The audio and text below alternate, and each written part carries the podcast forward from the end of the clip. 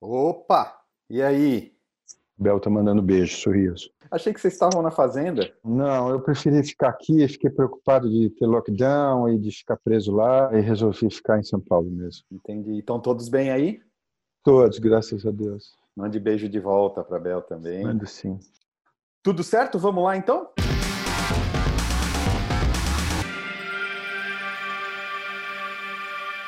O Leopoldo Pacheco tem vários personagens marcantes na TV, mas representa com extrema competência o que temos de mais completo em um artista de teatro.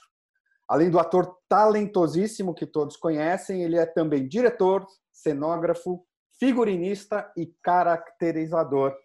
Que honra recebê-lo no Convida 19, Léo. Bem-vindo! Isso, prazer é meu, sorriso. Você é um ator poderoso, principalmente no teatro mas emana muita tranquilidade quando está no papel de pessoa física.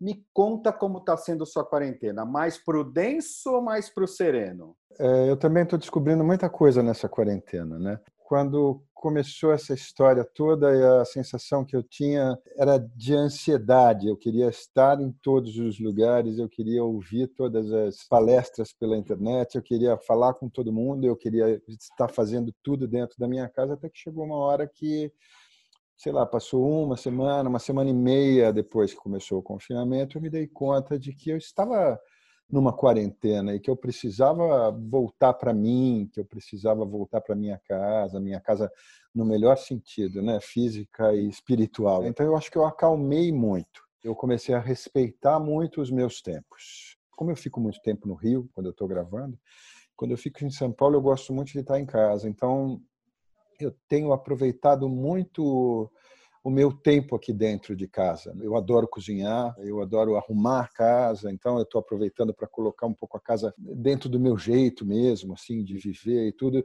e em detalhes, né, em minúcias, assim, que eu não estava tendo esse tempo. Né? Meu dia gira por todos esses lugares, pela ansiedade, pela preocupação, pela calma, pelo momento de relaxamento. Tenho lido textos de teatro muito legais para futuros projetos tem sido uma experiência curiosa essa, né? Acaba que a gente encontra pessoas que talvez a gente não encontrasse no nosso padrão normal, né? Que é o que a gente vivia. Tenho sido muito feliz nesse sentido.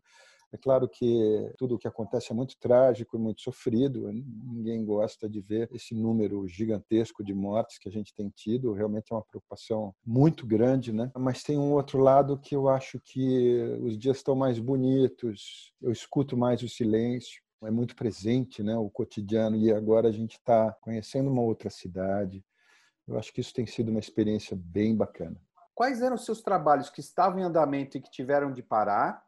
Uhum. E aproveitando a parada, o que, que você está preparando, se você está preparando algo futuro aí para o pós-quarentena, né? Eu estava no Rio, no meio de uma novela, Salve-se Quem Puder, essa novela das sete, da Globo. Eu tinha acabado de apresentar o Prêmio Shell aqui em São Paulo e eu apresentaria na semana seguinte o Prêmio Shell no Rio de Janeiro. Quando começou a se cancelar tudo, a Globo me pediu para que eu não voltasse naquele final de semana para evitar ficar andando de avião, porque eu voltaria na segunda-feira para gravar.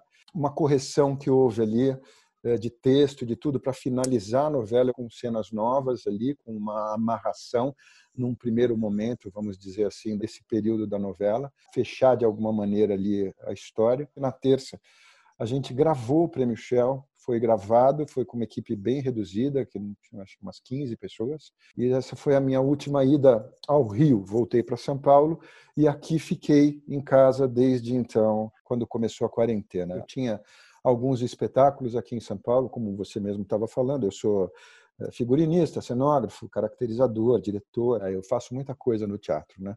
E eu estava com um projeto fazendo a caracterização, um trabalho incrível que estrearia 15 dias depois no SESI e tudo foi suspenso. Foi estranho, imagina parar uma novela no meio, né? Assim, é a primeira vez que a gente tem essa experiência na Globo e a Globo foi muito pronta, né? Imediatamente quando começou a surgir a questão da quarentena, a Globo imediatamente tomou uma atitude, encerrou ali os trabalhos, né? E mandou todos os seus atores para se cuidarem na quarentena e assim tem sido. Essa novela deve voltar agora no segundo semestre, eu ainda não sei, tudo vai depender, acho que de como as coisas vão encaminhar. Eu sou casado com a Bel, a Bel é uma produtora, a gente se produz muito também Né? Então, tem alguns projetos que a gente está escrevendo em alguns editais, tentando já pensar num futuro, não vai ser imediatamente, mas que seja para o ano que vem, a gente tem alguns projetos para realizar. Textos incríveis, coisas bárbaras. Acho que todo mundo também está revirando muito todos os seus baús aí, achado pérolas incríveis assim. Tem sido muito legal assim. Essas leituras têm sido muito interessantes. Você se tornou ator quase que por um mero acaso, né? Lá na década de 80, ao substituir numa peça quem deveria estar em cena de fato e não apareceu. O que importa é que foi um encontro arrebatador e dali você não parou mais de atuar. No Cada Voz, quadro no canal YouTube do Itaú Cultural, você pondera: atores são criaturas absolutamente frágeis e expostas. Você não acha que as pessoas muitas vezes menosprezam e minimizam e até não têm noção quanto um ator estuda, lê e se prepara, muitas vezes até fisicamente, para um papel? Sorriso aconteceu uma história uma vez, eu estava gravando uma novela e o Renato Consorte gravava uma novela paralela e normalmente a gente acaba ficando nos mesmos hotéis, almoçando nos mesmos lugares e a gente sempre estava muito junto e eu ia voltando para o hotel onde o Renato Consorte morava também e alguém me fala assim, o Renato caiu, ele está lá na rua e a gente está preocupado. Você não quer eu correr lá e fui lá ficar com o Renato. Ele tinha batido a cabeça, ele estava com um galo enorme e eu fiquei muito preocupado e comecei a perguntar para ele: que dia é hoje? Onde a gente está? O que, que você estava fazendo? E ficamos ali no chão. Levou, sei lá, uns 45 minutos para chegar o SAMU. E aí eu comecei a puxar o assunto de gravar, de não gravar, por algum problema de gravação ou de produção. Ele estava falando que ele tinha se aborrecido com alguém. Ele estava deitado no chão. Ele falava: Olha as nuvens. E ele olhou e falou assim: Nós somos como essa essas nuvens. Nós somos seres muito frágeis e delicados, basta um soprão para nos desmancharem. Mexeu muito comigo ver o Renato caído ali no chão, com aquele galo enorme na cabeça, aquele senhor, e falando da delicadeza dele ter se sentido ofendido com alguma coisa enquanto gravava, que eu não sei direito o que foi, mas não importava. O que importava é o que ele estava tentando dizer, de quando a gente está trabalhando, como somos frágeis e expostos mesmo. Assim. Quem não é ator não tem noção do que é o processo criativo ali na hora que você está criando, ou gravando uma novela, ou, ensaiando uma peça, ou quando você está verdadeiramente no palco realizando o trabalho, como aquilo é uma coisa que te preenche, quanto você trabalhou para chegar ali, quanto você estudou para chegar ali. Eu lembro uma vez eu fazia Camille Rodin e alguém, numa das viagens no teatro, a pessoa falava no telefone na plateia e andava e voltava e atendia o telefone de novo e saía. Eu, olha, chegou uma hora que eu parei, eu falei assim, desculpa.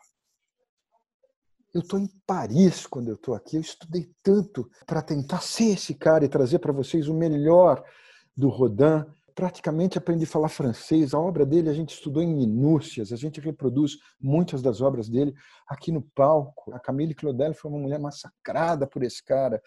Eu falei, a gente se preparou tanto para estar aqui para vocês e você, desculpa, isso que você está fazendo é um desrespeito sem tamanho. Eu estou aqui tentando estar em Paris para vocês tentar trazer a melhor essência, o melhor sentimento de como aquilo acontecia. Quando toca o telefone, imediatamente o Léo do cotidiano, o cara eh, que tem um filho, uma mulher que está atrasado, que está com a mãe doente, imediatamente esse cara vem para o meu lugar e me distancia do Rodin, daquele tudo que eu estava tentando trazer aqui para vocês. Né? A gente é muito frágil nesse lugar. É claro que somos muito fortes, sem dúvida nenhuma. A gente está muito preparado, a gente está muito armado no melhor sentido, né? com o seu São Jorge ali, a sua espada, a sua lança, matando o dragão quando entra em cena. A gente está nesse lugar, sem dúvida, mas basta esse sopro aí do cotidiano para te trazer de volta para o dia a dia, para a vidinha comum ali, você sai daquele lugar, para você voltar de novo para aquilo, custa um tempo, né? As pessoas não têm uma ideia do que é mesmo. A gente se prepara de alma, né, de coração, né, de, de tudo. Eu acho muito bacana como grandes atores falam de certos personagens que retrataram em cena, seja em teatro, TV ou cinema, com muito carinho. Novamente, no Cada Voz, você declarou: Eu não consigo ser a mesma pessoa depois de fazer Rodin, Verlaine, Euclides da Cunha. Eu passei por esses caras, eu experimentei a história dessas pessoas eu nunca mais vou ser o mesmo tendo vivido essas vidas. não tem como, não tem retorno. Que Leopoldo Pacheco você pensa que sairá dessa experiência que a pandemia te proporcionou? Eu tenho me emocionado muito com o fato da gente verdadeiramente hoje conseguir olhar para o lado. E não importa quem é aquela pessoa, de onde ela vem, o que ela tem ou o que ela não tem. Nós estamos no mesmo lugar. Eu adoraria que o mundo se transformasse nesse sentido, né? mas eu não, eu não, eu não acredito muito nisso. Eu acho que sim, nós que já somos é, sensíveis para isso e para esse lugar, sim, vamos sair muito mais transformados. Né? De ajudar, de dividir, de, de olhar para o lado, de dar a mão, de abraçar causas. Vamos ser mais fortes nesse lugar. Isso também veio nos trazer um panorama e jogar na cara da gente as nossas diferenças, né? Não adianta a gente ficar nadando numa piscina que parece que ela vai ser sempre essa piscina, ela vai estar sempre nesse lugar e que nada vai se alterar não. A nossa piscina está cheia de ratos também, ela está cheia de flores, ela está com tudo misturado ali. A gente precisa é começar a enxergar. É nesse sentido que eu digo para você, a gente vai estar tá olhando para esses lugares, para o porão e para a cobertura e tentando aproximar esses dois lugares, né? Tentar que essas diferenças diminuam, né? Do Twitter do cineasta Fernando Meirelles. Meu maior pesadelo é que depois deste pesadelo voltemos aflitos à vida normal e esqueçamos o que sonhamos. Penso sempre que estamos escrevendo a história, não assistindo a um filme. Quando você pensa em futuro pós-pandemia, vem alguma grande aflição de sociedade? E para que normal estamos indo? Eu acho que vai ser muito difícil voltar para aquele normal, né? porque aquilo não era nem um pouco normal, né? É isso que eu acho que a pandemia está mostrando. Que hoje a gente fala, quando era normal, a vida normal que a gente vivia, a gente olha para ela agora e ela é uma loucura, ela não tem nada de normal. De maneira simples, vou te dizer assim, eu olho pela janela e eu tenho a impressão de que eu não quero mais aquela poluição que tinha antes. Eu não quero mais aquele trânsito que tinha antes, eu não quero mais aquela pressa que eu tinha antes, aquela ansiedade louca, eu não quero mais o barulho que tinha antes. Né? Eu acho que isso tudo vai ser muito difícil. Então, isso vai interferir diretamente nessa questão ambiental global, do melhor sentido. Né? Eu fico impressionado quando as pessoas mostram a Baía de Guanabara agora em vídeo e que você vê aquela água cristalina e as tartarugas e os peixes. E você fala, gente, faz dois meses. A natureza se recupera assim, a modernidade veio para melhorar muito o mundo. Hoje em dia a gente tem um acesso absurdo assim. Eu acho que o que piorou muito é o homem. Eu acho que a gente tem uma possibilidade de conhecimento hoje é, impressionante, vasta, longa. E eu acho que o homem está cada vez pior. Os Estados Unidos, nos aproximadamente seis anos de Segunda Guerra Mundial, perderam 200 mil vidas. Agora, em apenas três meses de pandemia, foram 100 mil mortos. Já na Argentina, recentemente, o presidente Alberto Fernandes, questionado sobre a angústia gerada pelo isolamento social, foi firme ao declarar: angustiante é que o Estado te abandone, que diga que não está acontecendo nada. Que números vamos precisar chegar aqui no Brasil para o nosso presidente mudar sua posição em relação à quarentena e à gravidade da situação?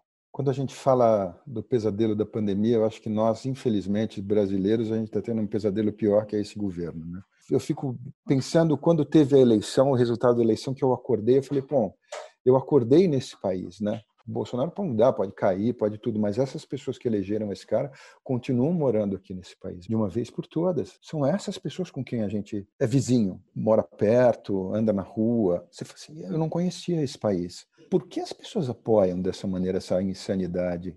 Você dizer a Terra é plana, o nazismo é de esquerda, não tem mais nenhum tipo de vínculo para você conseguir desenvolver um raciocínio com alguém que pensa que a Terra é plana e que o nazismo era de esquerda. Eu acho que é nesse país, vendo esse homem falar essas loucuras todas e sendo apoiado.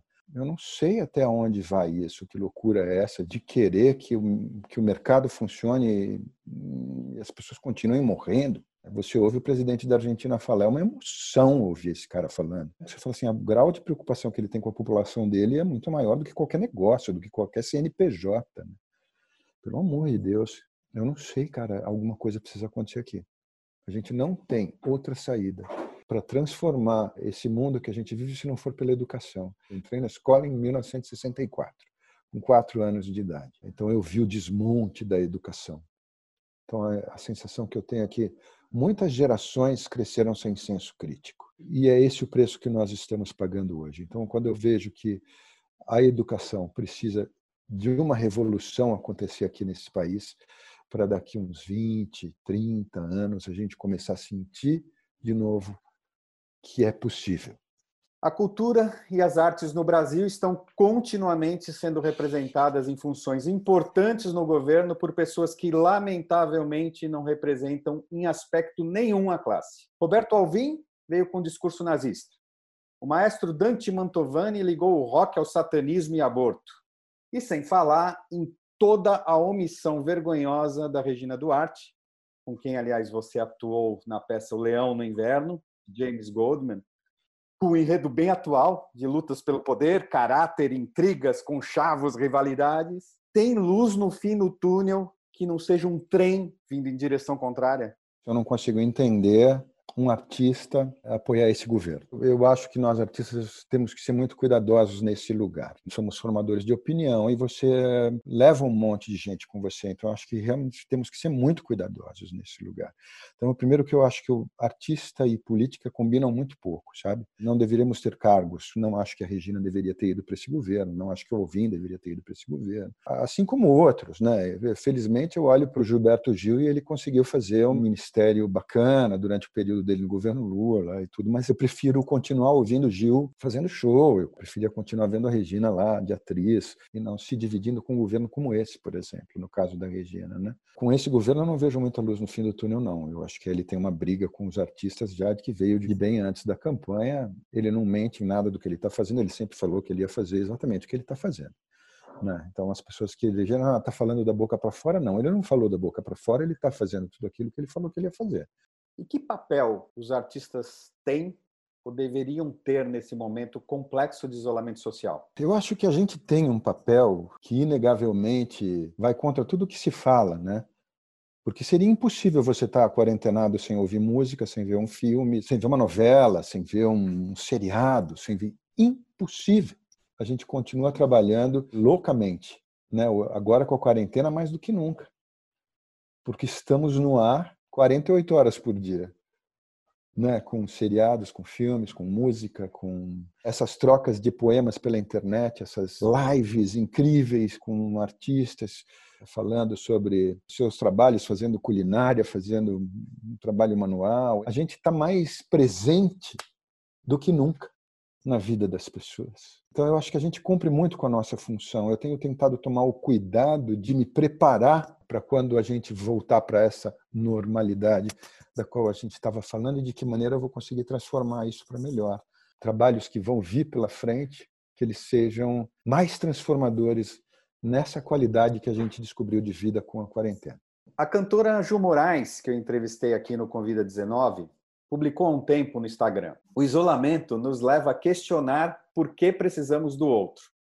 E mais do que isso, quem são esses outros que nós tanto precisamos? Já o filósofo Bertolt Brecht definiu: o amor é a arte de criar algo com a ajuda da capacidade do outro. Você é casado com a queridíssima produtora Bel Gomes há 30 e tal anos, uma história rara de parceria em todos os aspectos no meio artístico. Eu queria a sua opinião sobre por que a quarentena, ao extrapolar as conexões virtuais, acabou trazendo tantas desconexões para alguns casais que achavam que se conheciam. Eu fico imaginando se você tem uma situação frágil de relacionamento, seja ele que tipo de relacionamento for, ele vai desmoronar, né? O fato de você precisar conviver no nosso dia de 24 horas das 48 que a gente vive dentro dele, porque ele é muito intenso, ele vale por dois, né? É, é, muito mais difícil. Então eu fico imaginando, puxa, como é que você faz com os seus filhos pequenos, por exemplo, né?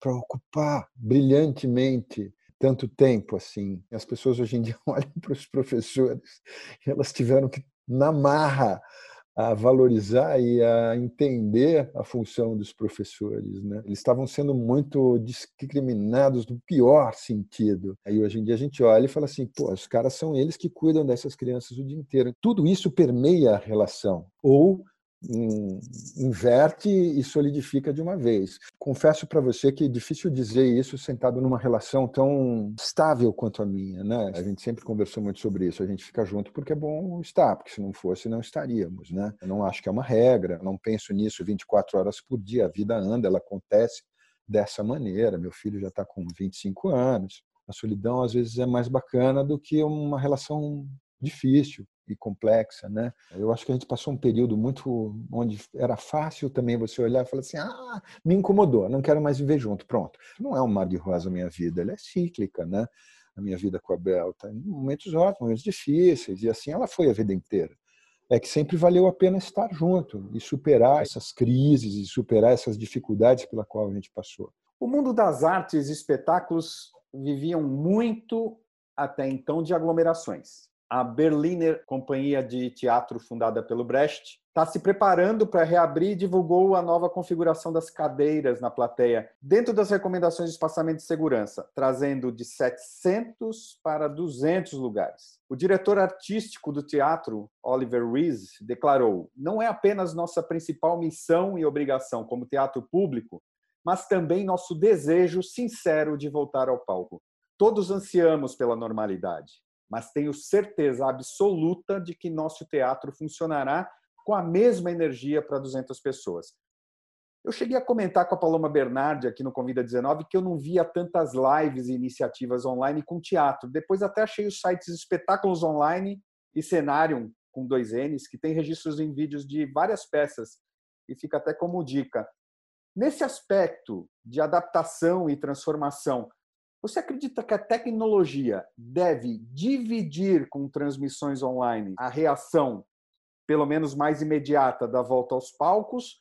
Ou essa demonstração da companhia alemã de rearranjo espacial vai ser suficiente para vencer as desconfianças do público e sustentar as exibições? Eu acho que a gente está no meio de um processo de transformação e que a gente ainda não tem respostas definitivas. Tem um francês que, que postou um círculo de carros todos virados para dentro, com seus faróis acesos e as pessoas fazendo uma peça aqui no meio. Então aí entraria a tecnologia no meio de som, dessas coisas para as coisas poderem acontecer como se fosse um driving de carro, de você ir para assistir uma peça. Foi a primeira imagem durante a quarentena que me apareceu em relação a essas questões todas de como vai ser o teatro, né? E foi aí que eu parei para prestar atenção e falei assim, nossa, como vão ser as nossas configurações, né? Como é que a gente vai ensaiar uma peça? Como é que a gente vai estar em cena? Então, quando eu vi a foto do Berliner, na primeira coisa que passou na minha cabeça, seremos resistência. Então, eu acho que essas configurações são uma maneira de resistir. O teatro veio da Grécia antiga, né? Então assim, ele não vai acabar. A gente vai usar todas essas ferramentas a nosso favor. No Enfoco do canal YouTube do Teatro Porto Seguro, você diz: Eu tenho uma ligação quase espiritual com o teatro. Você é um cara de fé? Acredita em algo maior? Eu não sou budista porque eu não pratico, mas eu acredito sim que aqui dentro tem um Deus junto com esse Deus que se liga aos deuses de todo mundo, que o seu, com o dela, e que isso tudo tem um lugar em comum aí que divide entre a gente as nossas energias. E eu acho que o exercício do palco, como ele é muito agregador, no sentido de juntar pessoas, de você se dar tanto para aquilo, se doar tanto para o fazer teatral, do ensaio, da manutenção de um espetáculo, de estar em cena. Esse ato de uma hora e meia, duas horas, três, o tempo que dure o espetáculo, a gente se afasta um pouco da gente mesmo, né? E todo o seu cotidiano fica lá longe. Então a gente tem um período meditativo durante o espetáculo. Eu digo meditativo porque verdadeiramente o meu resfriado passa, os meus problemas, a minha falta de dinheiro eu esqueço, a minha briga é, some durante esse período. Depois volta tudo, né? Volta o resfriado, volta a falta da grana, volta a doença, volta tudo. Eu lembro de ver, por exemplo, a Bibi Ferreira, senhorinha de tudo, né? Eu saía de cena, uma velhinha que mal conseguia andar, ela entrava em cena, ela parecia uma menina. Eu falava assim, gente, mas da onde? De uma vitalidade, de uma energia. Aí sai de cena aquela coisa que tinha que quase carregar, né? Quando eu fico muito tempo, que já faz muito tempo que eu estou fora do palco, a sensação que eu tenho é que eu adoeço. Meu corpo começa a reclamar. Eu acho que tem uma experiência do fazer teatral que é saudável. Ela me mantém fisicamente muito bem. Eu estou fazendo 60 anos e me sinto em paz com o meu corpo e me sinto disposto e jovem com uma cabeça cada vez melhor assim. Então eu acho que o teatro tem muito a ver com isso tudo com esse meu estado com essa minha saúde. Eu acho que estar em cena é, é terapêutico psicologicamente falando né? A gente viver os demônios desses outros personagens e aí quando acaba você fala assim nossa senhora eu preciso de um tempo para a circulação do sangue muda, né? A respiração muda, uma alteração física que não é só física. Ela é física porque emocionalmente está acontecendo alguma coisa. Então, assim, tem hora que eu sinto que eu fico doente mesmo de ficar longe do palco. Eu já estou há muito tempo longe, desde o Leão do Inverno. Antes da, da quarentena, eu já estava quase indo para um espetáculo que ia estrear aqui né, de um pessoal de Curitiba que eu amo, de paixão, da Companhia Brasileira. Quase rolou de eu fazer, e quando ah, chegou e veio a quarentena. E a quarentena deu um sossega-leão em todo mundo. Né? Tá todo mundo em casa estudando projetos, né? Que eles vão acontecer. A peça em que você atuou, se existe, eu ainda não encontrei, do dramaturgo inglês Nick Payne, fala muito do não olhar próximo, de não dar atenção ao que está ao nosso redor e do texto vem um conceito bem pertinente que eu te deixo como pergunta. Nós somos dignos de sermos salvos se não estivermos preparados para mudar? Nossa, cara, vou te falar, essa peça foi uma coisa impressionante, assim, essa questão da incomunicabilidade, né? Ele é um personagem, um ambientalista. Ele é um cara que está tão envolvido com as preocupações do planeta que é lindo, né? E não enxergava o que estava acontecendo com a filha dele. A filha dele tenta se matar é uma metáfora muito incrível agora disso que a gente está vivendo nesse momento. Como isso tudo pode se alinhar e pode tentar, de alguma maneira, pensar num mundo melhor. A gente enxergando mesmo mais, né? como eu acho que é isso que está acontecendo agora, quando a gente consegue olhar para o lado e esse reverberar desse olhar que vem acontecendo, ele tem se ampliado. E nisso eu acredito muito que a gente pode acabar com uma guerra, mudar um governo, matar a fome. A gente está entendendo que a gente precisa muito pouco para viver. Tem muito de supérfluo no nosso cotidiano. O capitalismo foi uma coisa que entrou de uma maneira e ocupou tanto da nossa vida. E agora a gente vai olhando e fala assim: nossa, preciso de tão menos roupa, preciso de tão menos transporte, preciso de tão menos comida, preciso de tão menos tudo, né?